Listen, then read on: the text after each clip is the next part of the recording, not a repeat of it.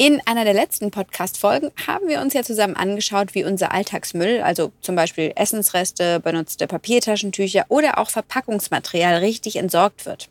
Dabei durfte ich sogar hinter die Kulissen einer Müllverbrennungsanlage schauen. Wo aber kommt der Müll hin, der nicht recycelt oder verbrannt werden kann? Hierfür gibt es Deponien. Ich bin Toni Scheuerlen und ich nehme euch heute mal mit zur Reststoffdeponie Steinmühle im Landkreis Tirschenreuth. Hier schauen wir uns eine Deponie mal aus der Nähe an. Mit dabei ist außerdem Jessica Goller. Sie ist Expertin beim Landesamt für Umwelt und sie erklärt uns außerdem, warum Deponien einen wertvollen Beitrag zum Umweltschutz leisten. Und wir räumen mit Mythen auf, die sich bis heute hartnäckig halten. Morgen beginnt heute.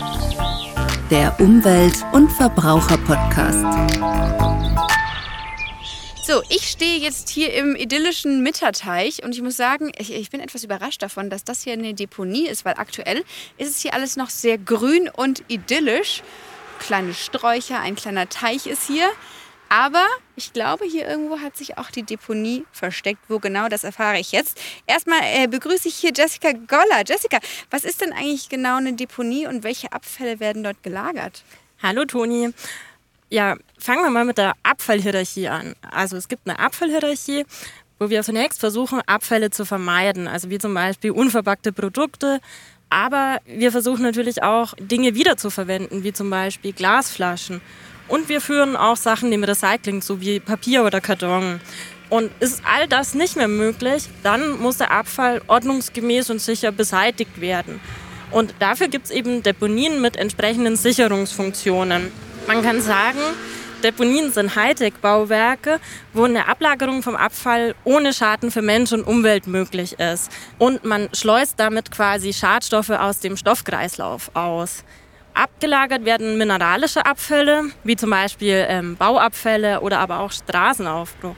Also auf Deponien landen dementsprechend dann sowas wie Bauabfälle. Aber jetzt unterscheidet man ja zwischen verschiedenen Deponieklassen, richtig? Ja, genau. Es gibt fünf verschiedene Deponieklassen in Deutschland, von DK0 bis DK4. Und DK0 bis DK3 Deponien sind oberirdisch. DK4-Deponien wären Untertage-Deponien, da haben wir aber hier in Bayern keine. Und was man sich merken kann, je höher die Deponieklasse, desto höher ist die zulässige Schadstoffbelastung. Und auf welche Deponieklasse geht der meiste Beseitigungsabfall? Der Großteil geht auf DK0-Deponien, also sogenannten Inertabfalldeponien. Und wie der Name inert sagt, das sind kaum bis gering belastete Bauabfälle wie Bauschutt und Bodenaushub. Jetzt war ich auch schon in Augsburg und habe mir da eine Müllverbrennungsanlage angeschaut. Und selbst da bleibt ja am Ende noch was übrig, nämlich Asche. Landet sowas dann auch, also Asche auch auf der Deponie? Mm, ja und nein. Also Asche kann verwertet werden. Ich habe ja vorhin Abfallhierarchie angesprochen. Verwertung ist sozusagen eine Stufe besser als Beseitigung. Aber man kann natürlich auch auf Deponien verwerten. Dort werden zum Beispiel Aschen in Trag- und Ausgleichsschichten eingesetzt und somit muss man keine neuen Rohstoffe verwenden. Jetzt sprechen wir ja immer von Zero Waste, also davon, so wenig Abfälle wie möglich zu produzieren und wenn möglich den Müll auch zu recyceln. Sollte es deshalb nicht eigentlich unser Ziel sein, dass es am Ende gar keine Deponie mehr gibt? Natürlich sollte das Ziel die maximale Abfallvermeidung sein. Das ist ja das, was Zero Waste ist. Gerade mit Blick auf unsere endlichen Ressourcen. Aber natürlich müssen wir zuallererst der Realität ins Auge blicken. Und da fallen nun mal Abfälle an, für die es keine andere Entsorgungsmöglichkeit mehr gibt. Das heißt, wir brauchen eigentlich beides. Wir müssen den Weg Richtung Zero Waste, maximale Abfallvermeidung gehen. Aber wir benötigen eben Deponien für Abfälle, die aktuell nicht vermieden oder recycelt werden können. Also zum Beispiel für Materialien, die Schadstoffe enthalten. Jetzt laufen wir hier gerade an einer ähm, ja, Grube vorbei, würde ich sagen, mit verschiedenen Haufen. Ich würde sagen, das ist die Deponie, oder? Genau. Das heißt, wir gehen jetzt erstmal den ganzen Weg runter am besten. Ja.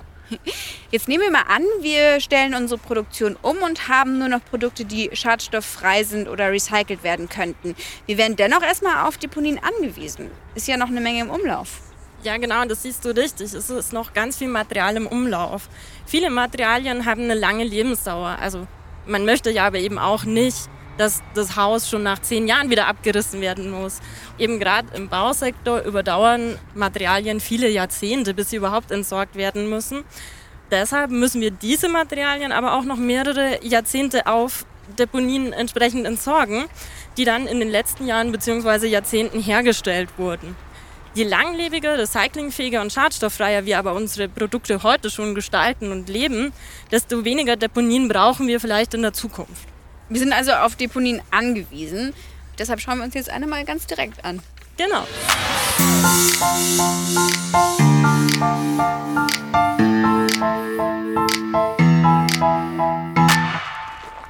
So, jetzt laufen wir gerade auf die Deponie äh, rauf und ich bin ehrlicherweise ein bisschen überrascht. Es ist wesentlich ordentlicher hier als wahrscheinlich in einigen Wohnzimmern.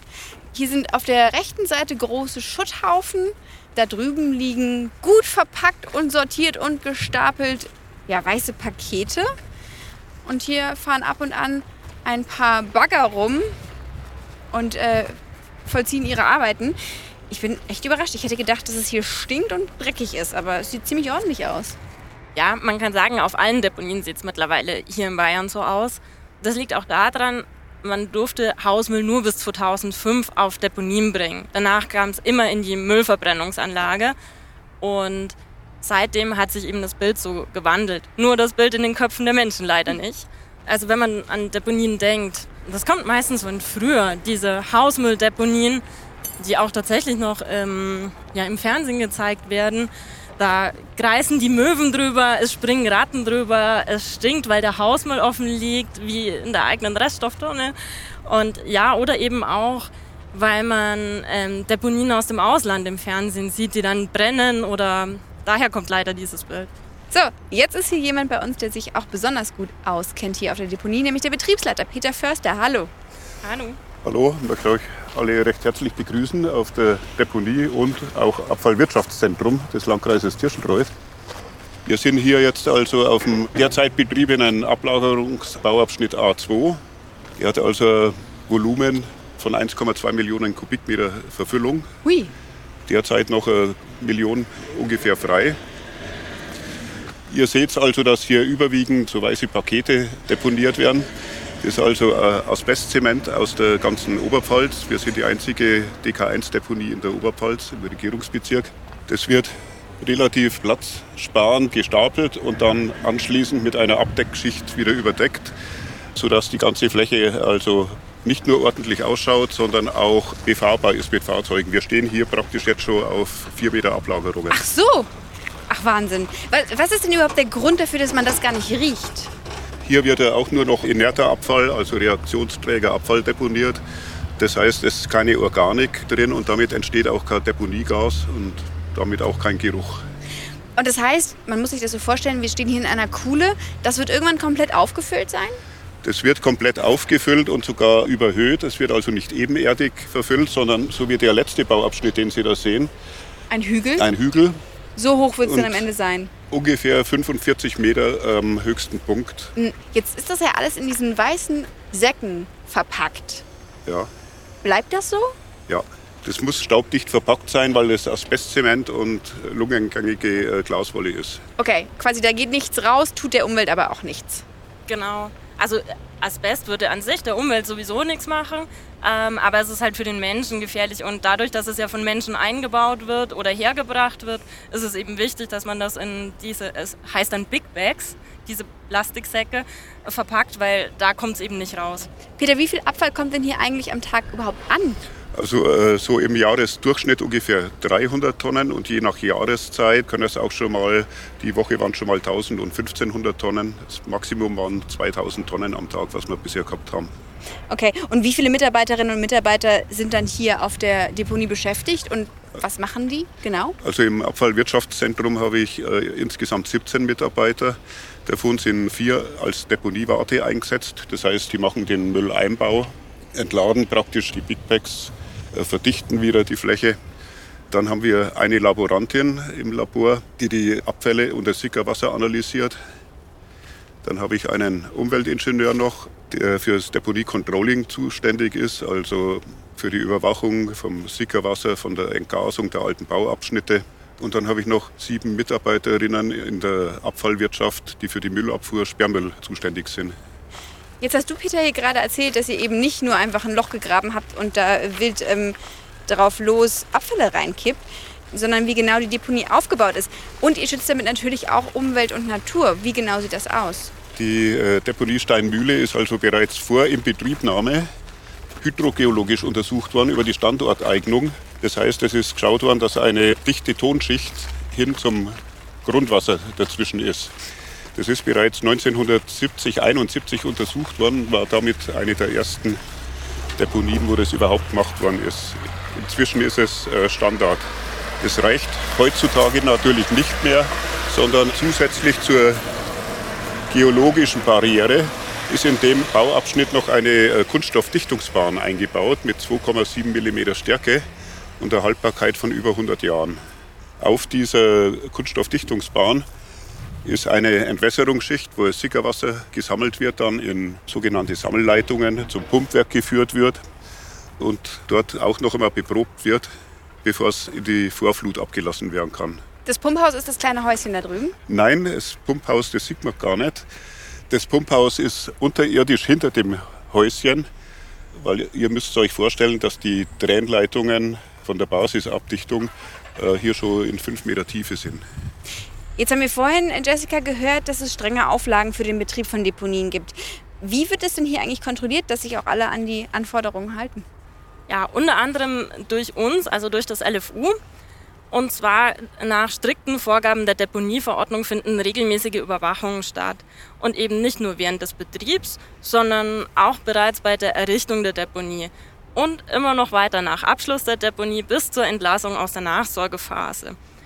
Aber es findet nicht nur eine Überwachung statt, sondern es gibt eben natürlich auch Kontrollen des Abfalls durch Beprobung und Analytik. Es findet ganz am Anfang vorne bei der Waage eine Annahmekontrolle statt und das Sickerwasser und Grundwasser wird regelmäßig untersucht. Vielleicht muss man dazu noch erklären, da vorne an der Waage heißt, dass es hier eine, ja, eine unfassbar große Waage gibt, die nicht aussieht wie die Waage, die wir von zu Hause kennen, sondern ähm, einfach ein Bereich ist, auf den ein LKW drauf fährt und dann genau nachgemessen wird, wie viel da an Ladung drauf ist. Genau, der LKW wird gewogen in voll, wenn er ankommt und wenn er wieder rausfährt, wird er leer gewogen und dann hat man ja die Differenz, was abgelagert wurde. Jetzt hast du, Peter, gerade schon erzählt, wir stehen hier schon auf vier Metern ja, Abfall. Was passiert denn eigentlich, wenn so eine Deponie voll ist? Kann das überhaupt sein? Ja, irgendwann ist jede Deponie voll natürlich. Aber es ist natürlich auch so, wir haben derzeit noch eine Restlaufzeit von diesem Abschnitt von 30 bis 40 Jahren. Und was in 40 Jahren ist, kann keiner vorhersagen. Weil es ist ja auch so, äh, dass die meisten Abfälle, die zu uns kommen, stammen ja aus alten Zeiten. Eben Asbestzement darf ja nicht mehr produziert werden. Lungengängige Glaswolle gibt es auch schon länger nicht mehr. Und auch die Sanierungen werden auch irgendwann mal abgeschlossen sein. Aber es wird immer ein bisschen äh, Rest bleiben. wo man trotzdem eine Deponiemöglichkeit braucht. Und was passiert dann, Jessica? Also genau, wenn die Deponie voll ist, also man kann sie ja nicht beliebig hoch verfüllen, sondern das wird von Anfang an festgelegt im Bescheid, wie hoch darf sie verfüllt werden, sodass sie am Ende auch ins Landschaftsbild passt. Am Ende kommt einfach ein Deckel drauf, kann man sagen. Also je nach Deponieklasse, also nach Schadstoffbelastung, kommen eben entsprechend viele Abdichtungskomponenten drüber um dann die Umwelt bestmöglich zu schützen. Das heißt, es kommt zuerst noch einmal eine Ausgleichsschicht drauf, wird relativ glatt alles abgewalzt und dann mit einer relativ dünnen Auflagerschicht für eine Kunststoffdichtungsbahn auch versehen. Und die Kunststoffdichtungsbahn ist ebenso wie die in der Basisabdichtung äh, für 100 Jahre mindestens haltbar. Außerdem kommt hier auch eine Entwässerungsschicht drauf, um das Oberflächenwasser dann abzuleiten und da drauf äh, eine Rekultivierungsschicht, die begrünt wird. Was heißt Rekultivierung? Einfach, dass ich da wieder was ansetzen kann. Das ist ein ganz normaler Erdaushub, der halt gewisse Anforderungen an die Wasserspeicherkapazität haben muss und wird im Endeffekt dann mit der Rasenmischung begrünt. Das heißt, man muss einfach wirklich sich genau überlegen, wenn man auf einer Wiese unterwegs ist, was ist eigentlich hier drunter? Es könnte ja wirklich eine ehemalige Deponie sein. Das kommt wahrscheinlich sogar öfters vor. Genau, die werden sehr schön ins Landschaftsbild eingepasst, sodass es nicht einfach so überall ist es flach und dann hat man mittendrin einen riesen Hügel, sondern es wird schon eingepasst. Und welche Möglichkeiten der Nachnutzung gibt es dann? Also zum Beispiel hier auf der Deponie Steinmühle haben wir eine Photovoltaikanlage. Ah, deshalb hier die ganzen Solarplatten. Genau. Die Deponie kann aber auch als Freizeit- und Erholungsgebiet genutzt werden oder als Parkplatz. Man kann sie aber auch der Natur überlassen. Jetzt hat sich mein Bild von der Deponie mit dem heutigen Tag stark verändert. Was ist denn, wenn vielleicht äh, Hörerinnen oder Hörer sich das mal anschauen möchten? Gibt es da eine Möglichkeit? Also wir machen regelmäßig eigentlich Führungen auch für interessierte Gruppen, für Kreispolitiker, für Schulklassen oder eben für einen normalen Bürger auch. Na, das ist super. Das würde ich auf jeden Fall mal äh, in Anspruch nehmen. Vielen Dank, dass ihr mir heute die Deponie gezeigt habt. Ähm, ich glaube, ja, wir konnten ein bisschen aufklären, was Deponien eigentlich sind und vor allem, warum sie so wichtig sind. Dankeschön. Vielen Dank auch dir. Gerne. Die nächste Folge von Morgen beginnt heute gibt es dann wie gewohnt in zwei Wochen wieder. Und damit ihr keine Folge verpasst, abonniert uns gerne und schaut für weiterführende Infos auch auf der Homepage des Bayerischen Staatsministeriums vorbei. Unter www.podcast.bayern.de. Bis zum nächsten Mal. Morgen beginnt heute. Der Umwelt- und Verbraucher-Podcast.